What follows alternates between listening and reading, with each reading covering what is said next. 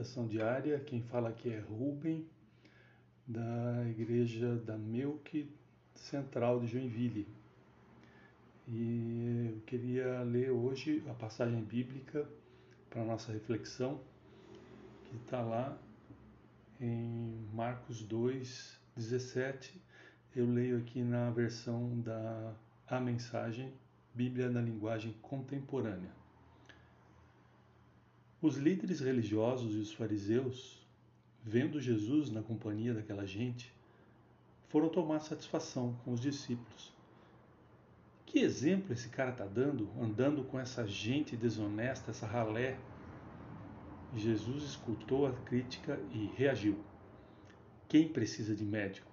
Quem é saudável ou quem é doente?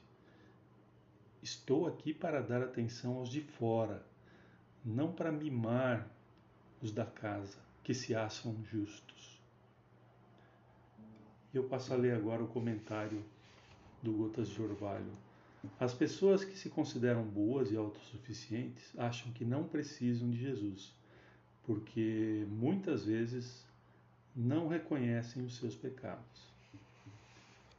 Eu vejo nessa mensagem um recado claro para mim, e para nós que somos a parte de uma igreja, que já temos uma caminhada, né?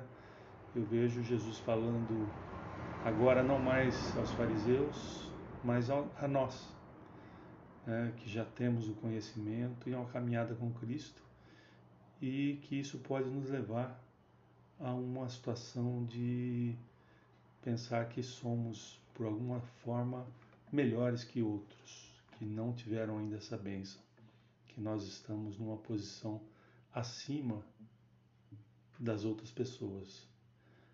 E por isso, um alerta importante que ele traz aqui, é, para que a gente esteja sempre conectado e lembrando que nós dependemos dele e nunca seremos salvos por nossos próprios méritos mas sim pelo mérito de Jesus ter morrido em nosso lugar.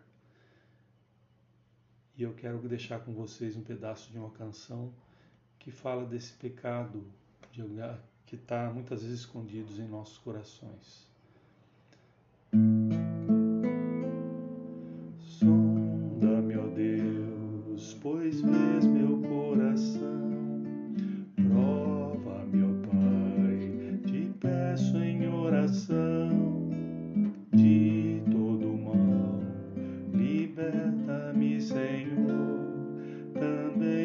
Transgressão que oculta for. Um bom dia, um dia abençoado na presença de Cristo. Um abraço.